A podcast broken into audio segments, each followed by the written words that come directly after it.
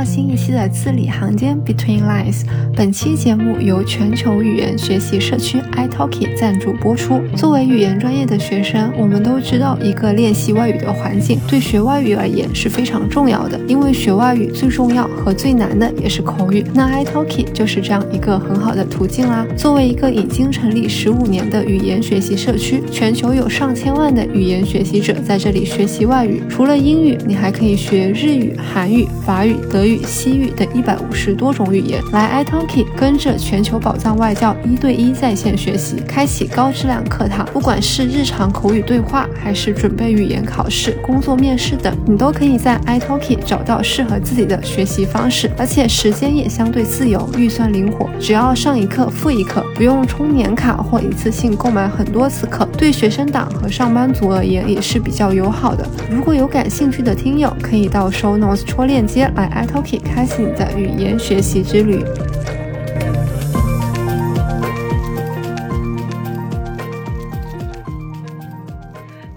友们，大家好，欢迎来到新一期的字里行间，我是努力不打哈哈哈的颠颠。我是如果不经大脑回复消息，下一秒就有可能会懊恼的随意。九月初的时候，脱口秀演员姚蒙恩他发了一条微博，问网友们说：“你们有没有微信文字讨好症？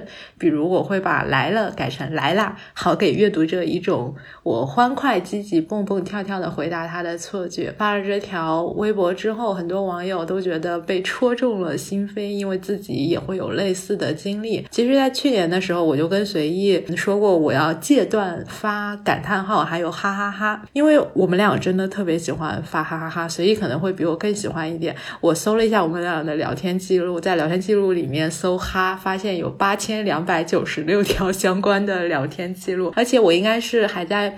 不久之前刚刚清理过 我微信的聊天记录。比如说，如果我打五个哈，它是记一次还是记五次？我觉得是记一次，应该。好的，是不是觉得很震惊？有这么多？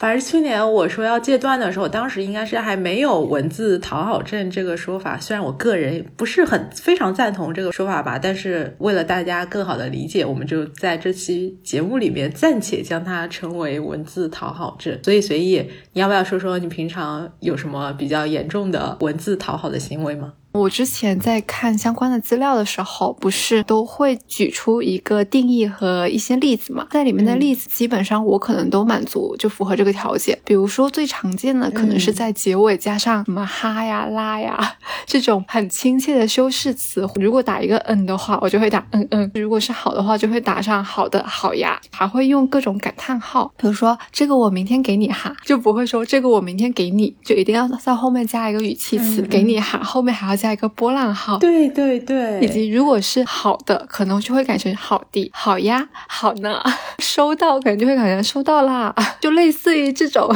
每句话的结尾，我都会用一些语气词，而且这个语气词就是对象而定，可能会有一些亲疏远近的区分。对对对，我也是，比如说以哈来说的话，真的不同字数的哈会有不同的意思，像你刚刚说的加在一句话的末尾的这种哈，就一般。对我来说，我是用于职场上面，比如说跟。第一次接触的采访对象，或者是一些不太亲近的同事，一般出现在你有求于人的时候。比如我发采访提纲给我的对象，就会跟他说：“啊，辛苦看看采访提纲有没有问题哈。”或者是要确认什么东西，就辛苦确认一下哈。不过我发现好像只有相对年轻的职场人才会这么用。我感觉这个好像是沟通习惯的演变嘛。其实这个哈没有任何的意义，它可能就是代表了。这句话，我想过它有一个缓和的结尾。比如说，我说这个我明天上线哈。我自己其实挺少打两个哈的，因为在我心里，我对两个哈的定义是带有一丝嘲讽的。你能 get 到吧？就哈哈，类似于北京话里面说的那种“您这话说的可真逗”，或者是之前我有一个同事跟我说，他们组里有一个人讲话有一个万能的用语来怼对方，比如说对方说了一句让他觉得不舒服的话，他就会说：“你要这么说。”我可就有点那什么了。在我这里，两个哈就是这种意思，有点嘲讽。我还特别喜欢打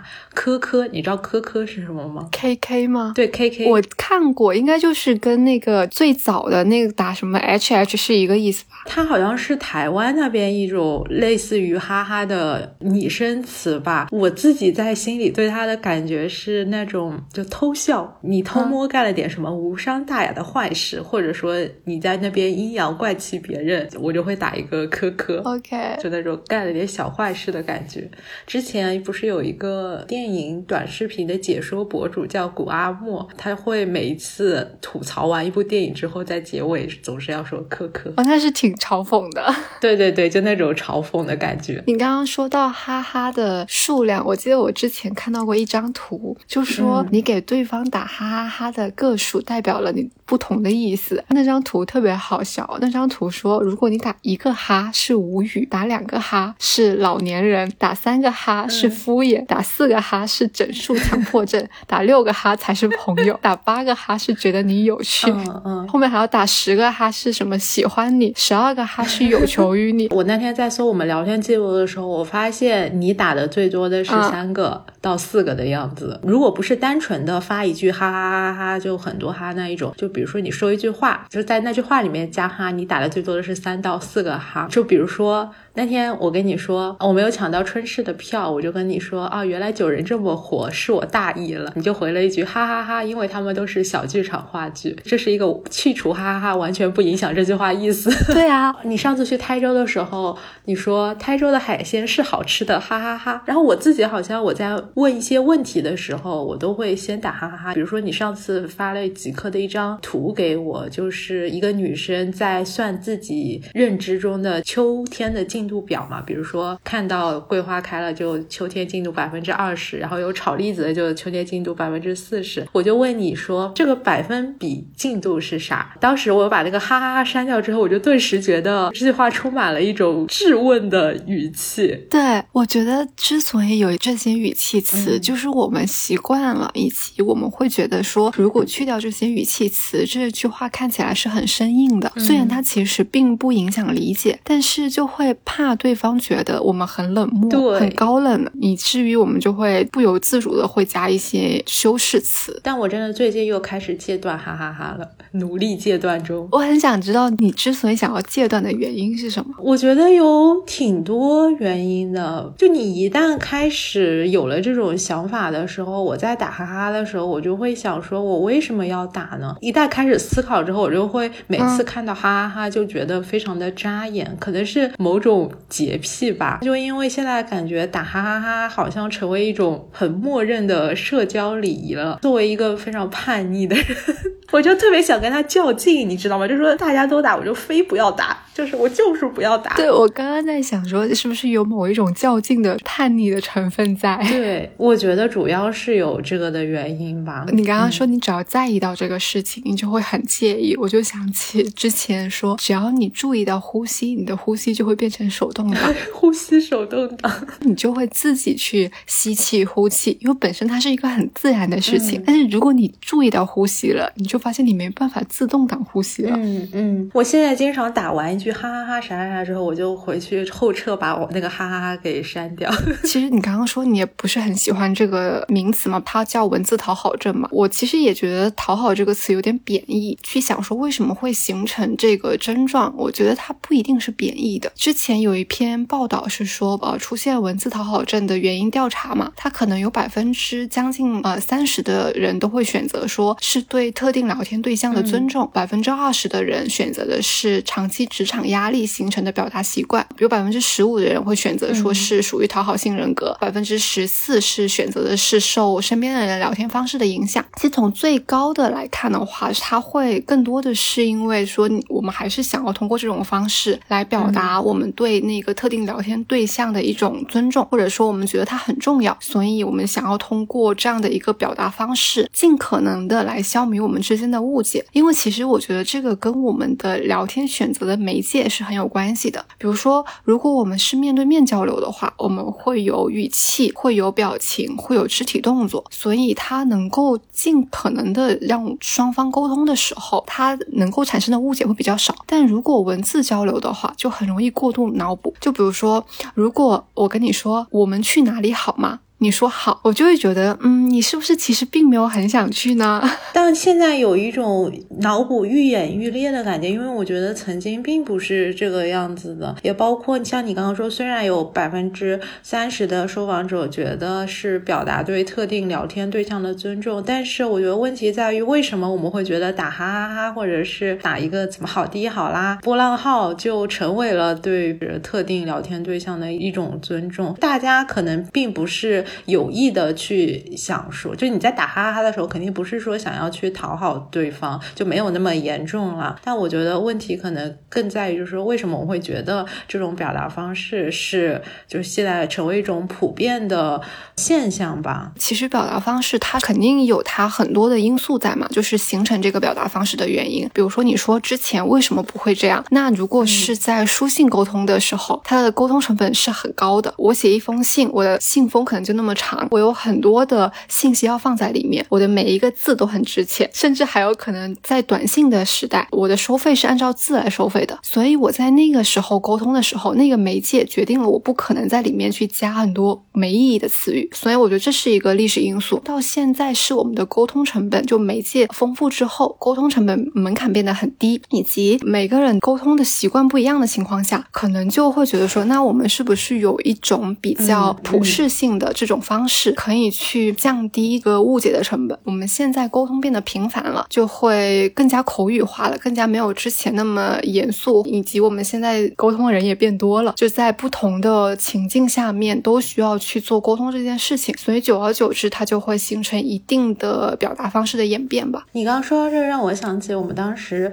传播学上跨文化传播的时候，就第一课就会讲那个高语境和低语境的国家嘛，美国的一个。文化人类学的 Edward Hall，他当时提出了这两个概念，就是说文化是有不同的语境性的，它像是一个横向的光谱坐标一样，一端是高语境的国家，一端是低语境的国家，就不是泾渭分明的嘛。非常典型的高语境的国家，就像中国还有日本，就基本上一些东亚国家吧，就相对来说他们的表达方式会更加婉转一点，就你必须要去听他们讲话的这个叫 Between the Lines，call back 一下我们的这个播客。迷就听他们讲话的弦外之音，所以说就像你刚刚说的，当面交流的时候，可以去通过这个脸部表情或者是一些声调啊、手势啊、肢体语言这种冰山之下的行为信息和线索去。进行表达和理解对方。到了我们这现在就每天在微信聊天的时候，我觉得这种没有办法看到对方脸部信息的时候，会让我们这些高语境国家的人形成一种很不安的感觉吧。就像上期说的不确定性，你就不知道对方说这句话的具体意味是什么。相对来说，一些低语境的国家，比如说什么美国啊、加拿大、英国这种，他们可能就会更加直接一些。就我们学的这个罗曼语系，西班牙、葡萄牙这种，还有拉美的一些国。家相对来说，它是处在高语境和低语境之间的一些中语境的国家。因为之前像比如说意大利都说是欧洲的中国嘛，比如说以西语来说的话，墨西哥它自己也是一个呃就没有那么直接表达的一个国家。对，我不知道葡萄牙是怎么样。嗯，葡萄牙可能还好，但巴西就是虽然说他会直接表达自己的想法，但是他如果在文字表达的时候，他也会加很多的那种语气词。可能这个是还是跟互联。网沟通这个渠道媒介有关系，比如说，如果在巴西的时候，你们见面打招呼、贴脸，然后会拥抱，在表达的时候，你可能就会手舞足蹈，你所有的肢体语言都在表达你对于我说的这句话的情绪。但如果我们只是把这个这句话放到微信或者放在 WhatsApp 这种文字交流上面的话，他就肯定会在后面加一些词来表示我是在笑还是在哭。比如说，他们可能会打 RS，就是笑的意思嘛，就是会打很多很多个 RS。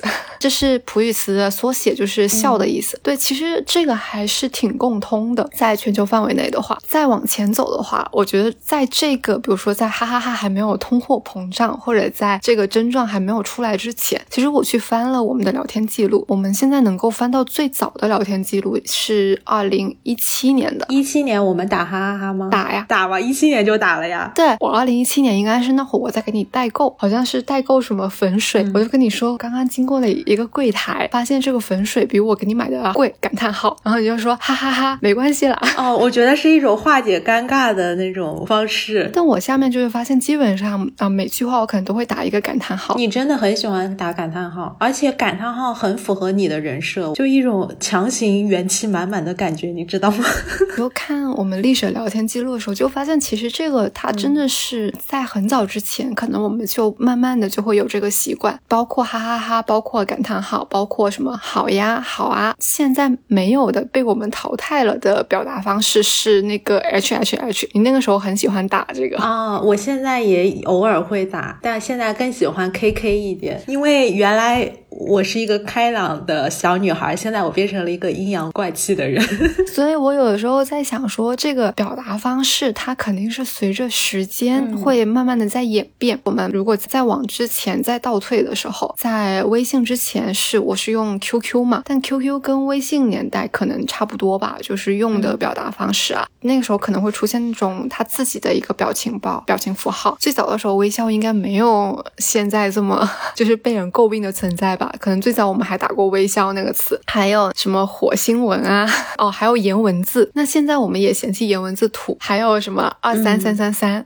肯定是某一段时间它流行过，然后后面有一些可能它会保留下来，也有可能会到现在我们就觉得它挺土的。哎，我刚刚突然产生了一个想法，就以后我打哈哈哈的时候，我要用二三三三三来取代。你这就是叛逆人设。对对，因为像你刚刚说的这个，就颜文字啊，还有一些微信。表情听上去有点古早了嘛？但我们现在其实也有类似的更新的，就是各种各样的表情包。你有没有觉得，就是现在不用表情包已经不会？聊天了，而且就表情包的使用场景和原因都五花八门的。就你现在一般微信添加一个好友的时候，都是从表情包开场。我一般都会发一个猫咪的嗨打招呼的那种表情，用来调节气氛吧。有时候你可能想，就你生气了，说一些稍微有一些冒犯的话，你也会发一个表情包来减弱攻击性吧，就类似于是比较迂回的。表达情绪的一种方法，像你刚刚说的微笑，还有微信自带的一些比较古早的表情包，我有时候就会发给我的中年男性采访对象，说他们特别爱发这种东西，抱拳、呲牙，还有玫瑰大拇指。我第一次发抱拳的时候，我感觉我整个人都脏了，你知道吗？我大学的时候有一次跟外教吃饭，因为我们外教是葡萄牙外教，他特别喜欢发微笑，就是。那个输入法自带那个微笑，就是我们都觉得说那个微笑就有点阴阳怪气，或者他并没有表达真真诚的微笑那个表情嘛。我们那会儿就尝试着想跟外教解释说，为什么这个表情不适合发。我已经忘了具体我们想跟他说什么，可能大概的意思就是跟他说，这个微笑不是表示真诚的，而是我们现在用来表达相反的一个语境。反正我觉得这个解释起来真的挺费劲的。嗯嗯，就因为表情包。然后它的生产还有使用，其实是一种你先编码，然后再解码的关系吗？其实这个背后就是所谓的这个话语权的争夺，所以我就要非常叛逆的 反抗这个话语权的争夺。就因为现在在互联网上面，明显是年轻人的话语权会比较大一点，中老年人或者是不懂这一套编码关系的，对互联网不是很熟悉的人，尽管他们觉得微笑这个表情就是很真诚，但是他也被迫可能。被迫需要去接受现在这个表情包的新的含义吧。我觉得就是很多人对于同一套话语的理解真的会非常不同，因为像你，比如说你打感叹号的时候，你是觉得是一个情绪很高，表达我自己对这件事情很投入、很开心、很元气满满的这种感觉嘛？比如说像感叹号，它正常来说是可以说是祈使句嘛，就会有人觉得感叹号很凶，觉得是一种命令。就我真的有遇到。到过这样的人啊，我也遇到过，对吧？对吧？所以就算是同样的标点符号，也会有完全不同的解读。然后我想起一个事情，我至今百思不得其解。如果听友们有人知道是怎么回事的话，一定要在。评论区告诉我，有一类人，他每句话，比如说微信聊天或者发朋友圈的时候，每一句话后面都要加感叹号，不是像你这样，比如说你是一句话就发出来，它是一段话，一段话里面的每一句话都要加感叹号。比如说我们现在说这么一大段话，感叹号，他打字出来就是这个样子，感叹号，感觉每一句话都要非常强调一下感叹号，就类似于这样。你你能 get 吗？你我不知道你有没有遇到过，我大概没有。哦，我真的遇到过，反正有那么。三四个人都是这个样子的，我不知道听友里有没有遇到过的。我真心求解，他们是某一种社区论坛的亚文化吗？还是怎么样？我不知道为什么他们会形成这样的交流方式，我很好奇。如果有人知道答案，一定要告诉我。刚刚想起我们有一个例子，是我之前看戏的时候认识了一个女生，她是。初三吧，可能今年刚上高一。他也是追戏剧演员追的比较狂热的，可能每次发朋友圈的时候，因为我可能一般只会发一个感叹号嘛，他是会那种连续发好几个感叹号那种。哎，我现在觉得我好像对所有都能接受，因为我刚刚突然反思了一下，我好像没有那种批判能力或者说思考的能力。就我觉得说对方如何表达，然后我能够明确知道对方想要表达的意思是什么，我甚至会觉得说他多发几个感叹号。其实会代表这个人还挺有活力的，就是他个人的语言表达习惯，我觉得也无可厚非。嗯嗯，我没有说批判他的意思，我只是觉得很好奇，我想知道。因为比如说，我可以知道我们打哈哈哈是怎么形成的，但我很想知道他们打感叹号，因为就是他不可能一出生下来就有这样的聊天习惯，我就特别想知道背后究竟是什么原因。然后另外一个原因是，就比如说你看到一个人有和你不一样的语言习惯的时候，一开始确实需要去适应一下。而且我觉得在和任何人沟通的时候，你可能是因为我们想要在采访中要尽快的得到对方的信任，所以就会尽力的去融入他的这个语言习惯。比如说他经常打感叹号，那我也给他打个打感叹号之类的。对，因为刚刚你说感叹号很凶这个事情，我想起我有一次在工作场景吧，工作场景里面也会分亲疏远近。就比如说，如果我跟一个人经常合作，那我跟他的熟悉程度肯定要高于那些几百年都不联系一次的。就如果在那个外圈子里面，我可能每个打字都会那种很正经，就也不会打感叹号，也不会有这种比较俏皮的语气词，就都是那种比较严肃的、毫无感情的打工人。但如果是在比较熟悉的、经常对接的人里面，我可能有的时候就会打我说这个我们明天讲感叹号。就有一次我们有一个研发跟我讲说你怎么这么凶啊？我说这个明天讲感叹号哪里凶了啊？然后我又感叹号。对对，真的很多人觉得感叹号很挺凶的，所以你永远不知道电脑背后的那个人是怎么想的。你刚提到在工作场合会分亲疏远近嘛，我就想到其实和文字讨好相对应的，我有时候会故意的表演文字冷漠，嗯，文字疏离，其实也是一种内心戏很多的想法，就是有可能对方根本没有 get 到我在生气。但比如说我生气了，或者我有什么不开心的地方，我原来是打好低、好搭、好嘞之类的，我现在就会变成好的、好哦。比如说我跟我的编辑在聊天的时候，如果说我生气了，原来我都是打你的，我生气了我就会打您，就是故意用文字拉开距离。我突然想起我们现在在讲的，不管是文字讨好或者文字冷漠也好，可能都是只是我们自己的在内心演了一出很大的戏。对，对方可能根本没有 get 到。对，就对方觉得说啊，你这样讲也可以，那样讲也可以。所以就是需要看对方是一个什么样的人。我觉得之前我在戒掉哈哈哈的时候，有一个困难就是你，对不起，我是你的瓶颈。我一开始说要戒掉哈哈哈的时候，我会觉得说这完全是一个主动权掌握在我手上的事情嘛。但是呃，我们说要聊这个话题之后，我就问你说，就如果对方不给你打哈哈哈，你会有什么感受吗？你就说你会担心是不是他不高兴了之类，或者觉得就发生了什么？那我就想说，那我如果说不打哈哈哈的话，会不会给你造成困扰？所以我就有时候还是会打哈哈哈这样子。因为我本身是敏感型的人格，所以会自己。己在打这样的一些语气词，或者自己在尽量把这些词语变得没有那么硬的情况下，我也在寻求一种相互性，就是我希望我这么对你，但你也可以这么对我。这可能是一种本能。我被社会毒打之后啊，我觉得我已经成长很多了。就像刚刚我们都讲的嘛，就每个人的表达习惯，他都是可以接受的，或者也没有必要去要求别人的表达习惯跟我们一致。之前我们一直在讲的嘛，就不要预设，就可能是看到这个的时候，嗯，不要预设对方是不是不高兴了。有一种例外哦，就如果你从头到尾都是这样的表达方式，那我不会觉得说有任何问题。但如果是一个像我这样的人，之前一直都在打好呀、好啊，打表情包，突然来了一句好，对对对，是会让对方有点想多。对我就会想说，哎，那这句话是不是不大恰当？但我发现这可能也是某一种想多或者没有必要的行为。这就回到我的 title，我一开始不是说我可能是如果我不假思索、不经大脑的讲一句话就回复一个消息，我过后可能会懊恼，是因为我前两天的时候有一个朋友跟我讲一个事情，一个同事吧，他跟我讲说，我明天再找你哈。那我因为我刚好在回其他的消息，那个消息我可能比较重要，这个我想说我就回一个好，就直接打了好，就是没有任何的后缀，就是一个字好。前面我们都是发嗯的话，他都会发那个嗯嗯的表情包，好也会发那种好的 OK 的表情包。到我这就只有一个好的时候，我当时在看这个聊天记录，我就会觉得很膈应。当然，我现在也在戒断这个东西了。哎，太累了。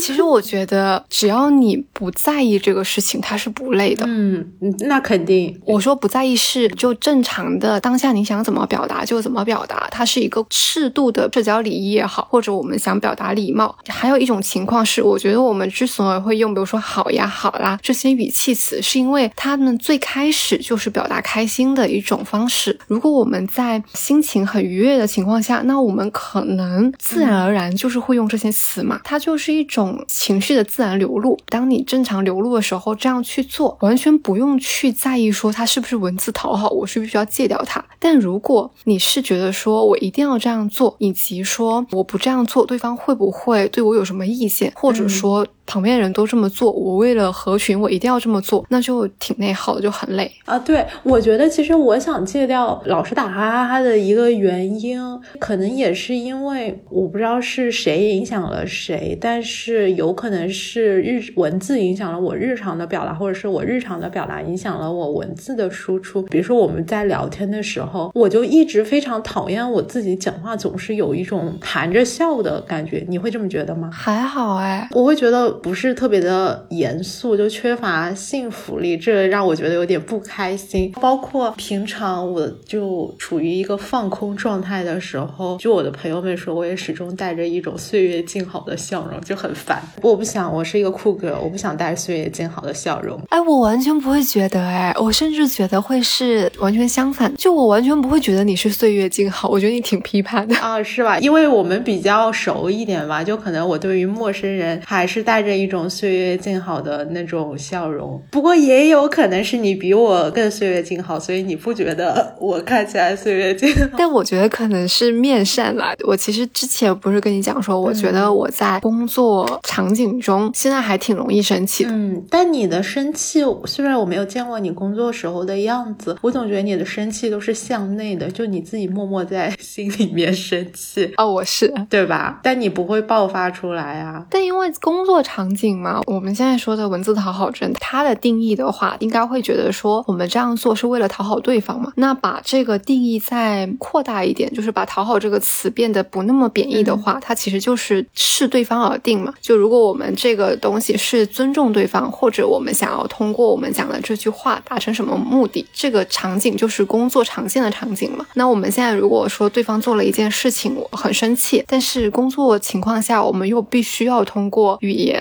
去解决问题，就是他的目的永远是解决问题。那我们的讲话就肯定不会去发泄这个愤怒嘛。但我那会儿的讲话可能就会把所有的哈哈哈、所有的感叹号、所有的波浪号都去掉，会很正常的在表达这个工作的事情，也挺好的，是吧？但我其实有时候又觉得说，我们现在打这种哈哈哈，或者就叫做文字讨好症，我不知道是不是真的为了讨好，就可能我们的最终目的是为了讨好打引号的讨。讨好对方，但可能有一部分对我来说还是对我自己的一种心理上的舒适吧。因为像我们刚刚说的，我们传达出去的信息，对方也不一定是那么理解的。比如说，我知道我自己这么传达了，那我觉得对方觉得我是一个很友善的人，那我心里就舒服了。这好像对我来说是相对来说更加重要的。嗯嗯，他。可能是一种人设的界定。最早的时候，不是跟你说，我不知道自己算不算是一个很温柔的人，但其实我自己是很想要自己给人的印象是很温柔的。由于这个目的出发，可能我的选择的，比如说聊天的方式，可能也是一种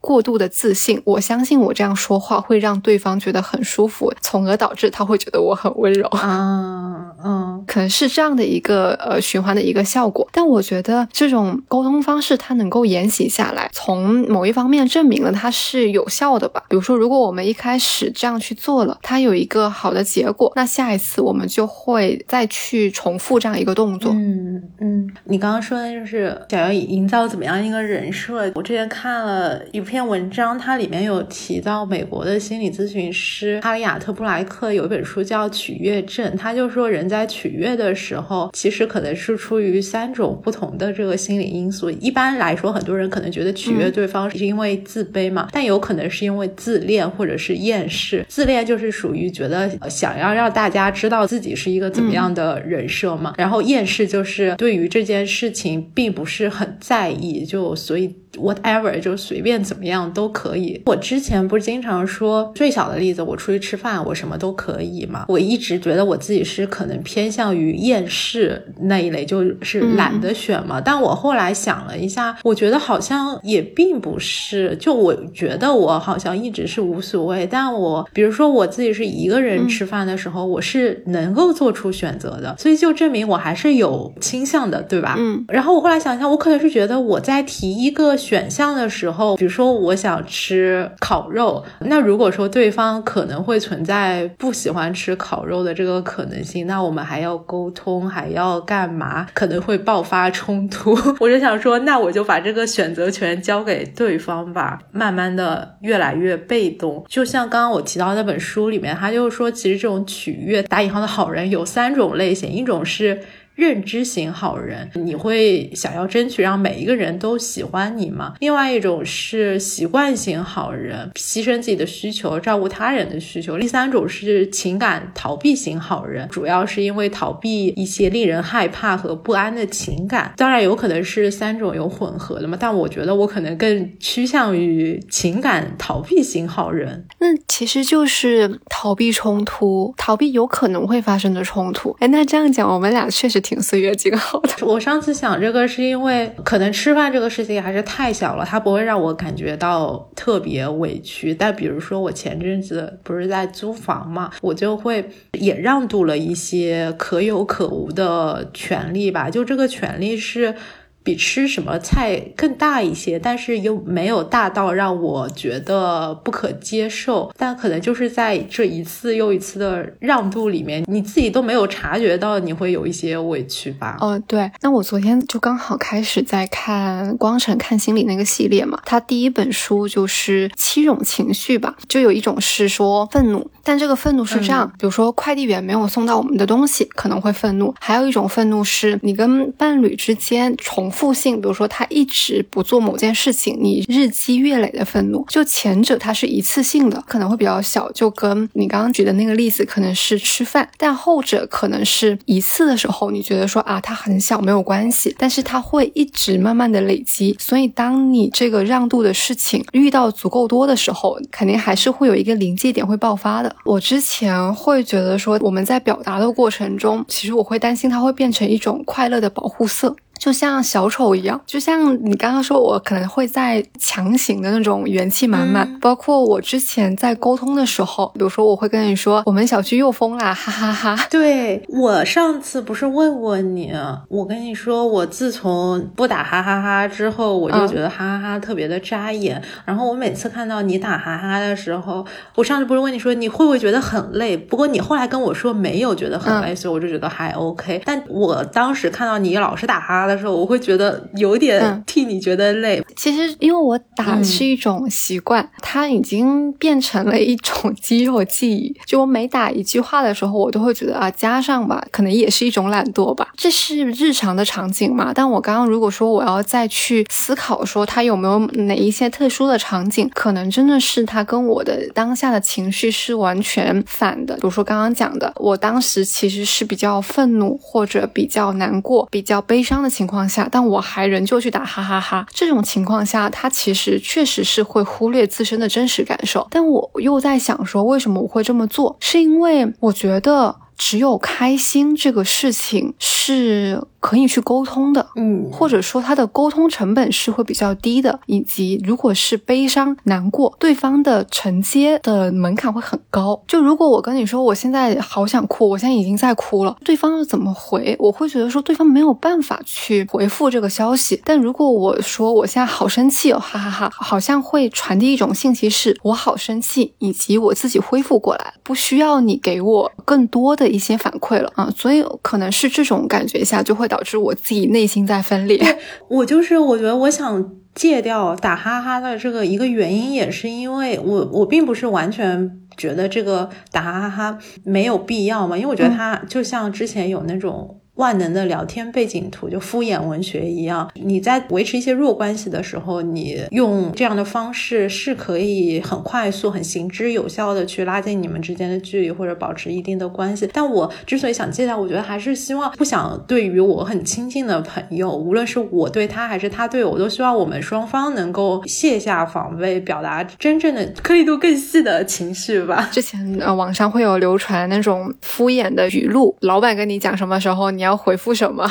不喜欢的人跟你聊天的时候，你要回复什么？那个语录下来，确实可能它跟我们现在在讲的文字讨好症有一些是还挺匹配的。所以某一种程度上面，它可能也是一种万能的模板，就是我们偷懒的一种工具吧。反正之前我的同事就跟我说过，因为那时候我们还在坐班，我在跟他微信聊，他就在距离我一个工位的地方，他就跟我说：“我刚刚看到你一脸严肃的打出了一串哈哈。” 对，挺有代表性的。现在应该很多人都这样，就只要我们是在线上聊天，就很少有人知道我当下情绪真实情绪是什么样子的。我如果当下很不开心、很愤怒、很冷漠，我也能够面不改色的打出哈哈哈。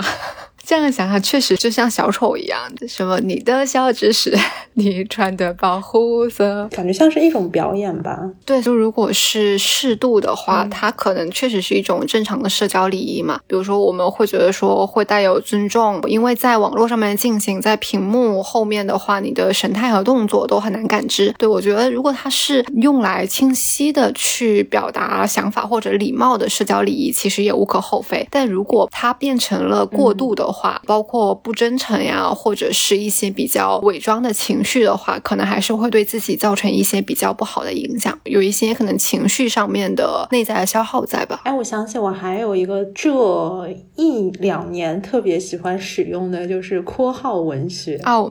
对，我记得你还问过我说这是什么意思。一般来说，括号文学就是比如说你说了一句有稍微有点冒犯性的话，然后你就会打一个括号，后面打一个不是。我原来是打。完全的，比如说中文不是，后来我就演变成拼音的不是，但有一次你就只打了一个括号，我当时问你说这个括号是表达什么意思，你就跟我说就和那个拼音是一样的意思，之后我也就开始打这个了，就像一种是免责声明一样吧，就对吧？就是类似于 no offense，或者是别干我，干我就是你对了 这种。延展开来，就从这个话题，我就想起这些你都只能。在一个圈子里面，比如说亚文化，或者当对方都能够熟知这一套规则里面，它是可以行得通的。就跟之前网上一直在流行的呃缩写一样，对，就是有很多缩写，比如说饭圈很多缩写，其实我是看不懂的。它有一点像，如果是在这个圈子外，或者是没有使用这样的一个方式的人，它同样会造成沟通上面的一定的障碍。你说这我特别有感触，就是这个括号文学，因为我。我最近经常使用嘛。后来有一次，我的编辑就在大群里面聊天的时候，他也使用了这个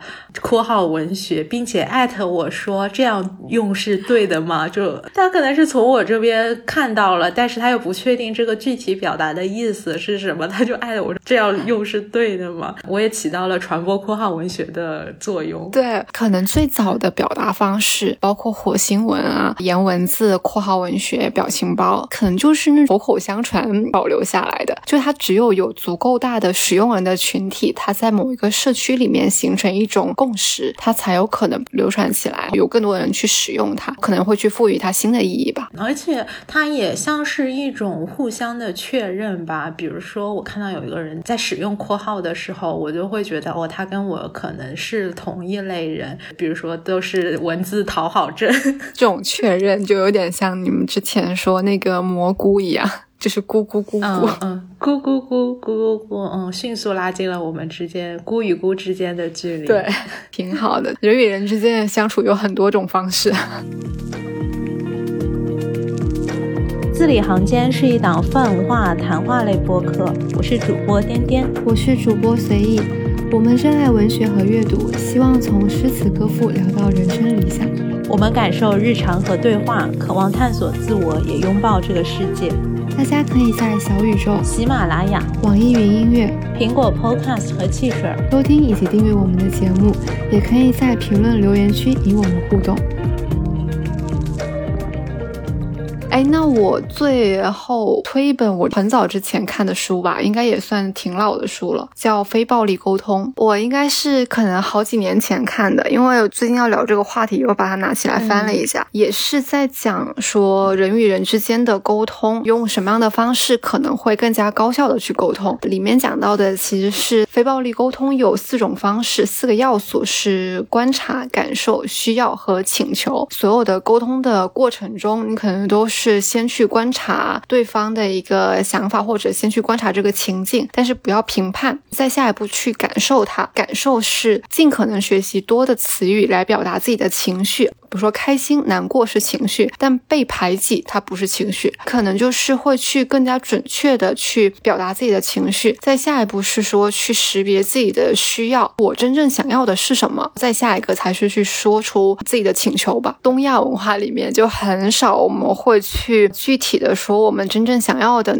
东西是什么，因为这有这个背景在，我们就会在我们的表达里面很婉转，会加很多的语气词、修饰词，我们。其实很难真正的直白的说一句话。我觉得这个书就挺合格的一本工具书，可以这么说吗？没有贬义的意思，因为它会提供一种沟通的方式，会让我们更加的专注双方他的这句话的是什么意思，会更加的去观察，也会更多的去了解自己内心到底真正想要的是什么。呃，我记得里面有写的一句话是说，他希望我们在诚实与倾听的基础上建立人与人之间的联系，沟通。不不管是文字还是面对面的沟通，真诚还是最重要的吧。其实你提这个非暴力沟通，因为我现在的实习生他是非暴力沟通朝阳区传播大使，我给他自封的这个 title 啊，他在帮一个播主做一档非暴力沟通的播客节目，然后节目的主播在线下也有非暴力沟通的工作坊吧。当时他跟我宣传了这个播客之后，我就去听了一期，听完之后我的。的一个感受就是，非暴力沟通的方式在当下来说和这个文字讨好症有一些类似，有一个共同的问题，就你的对象必须也是需要熟知非暴力沟通这一个沟通体系的。我当时也问过我那个实习生，就说你会不会有人觉得你说话的这套体系很奇怪？就有没有人问过你这个问题？对，就类似于我一直问为什么会有人觉得我很奇怪，但是比如说。你用非暴力沟通的方式去和一个完全不熟知这一套体系的人去沟通，那他可能也会觉得你很奇怪。这是我当时一个主要的疑惑。但我觉得沟通其实它需要相互性，什么样的沟通方式，它肯定不是一次性的。你在最开始抛出一个问题，那对方觉得说很奇怪的情况下，那他如果能提出问题再去解决，后面就会形成一个良性的沟通的方式。对，但如果对方就觉得说啊，那你很奇。习惯，那我不跟你玩了，拜拜，拜拜。那也就没必要了。我觉得沟通嘛，永远是在我们觉得最值得或者我们想要去维系的一段亲密关系，不管是友情或者亲情或者爱情也好，在里面还是比较有意义的。嗯，那反正就回到我们这个文字讨好症的话题，就将其称为文字讨好，其实是戳中了现在我们大家这个时代社畜的一种普遍情绪吧。就像我们开头说的，我觉得也不用着急的去给自己贴上这个标签，因为它其实是就像“社畜”这个词一样，就带有一些自嘲的这种意味吧。就我个人来说，我可能还会继续努力少打哈哈哈，就争取只在真正感到开心的时候打哈哈哈。但是我也尊重大家每一个人，我也尊重随意打哈哈哈的权利，想打就打，想哈就哈。对，不用太过在意，也不用觉得说因为这个事情被抛出来了，我就一定要去做出改变，或者说我就要去对自己的各种的行为方式做一种反省、批判也好。但也可以是，如果你想要尝试另一种，就像刚刚颠颠说的，想要更加真诚的对待自己的情绪，剥掉这一层保护色，你如果在最亲近的人面前能够更加的真诚的去袒露自己真实的情绪，也是一件很好的事情。不管是你选择哪一种，都不要让它成为你的束缚就好。线上和线下沟通真诚就可以了。嗯，好，那我们这一期就聊到这里啦，我们下期再见，拜拜。再见，拜拜。Take all of your wasted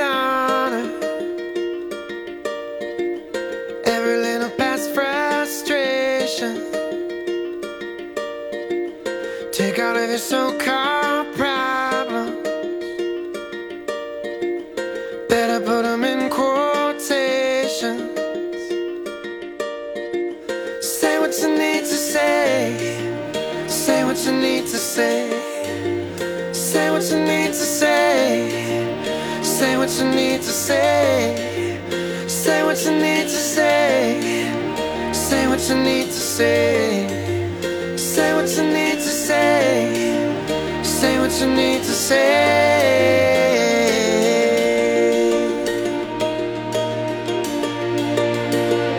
Walking like a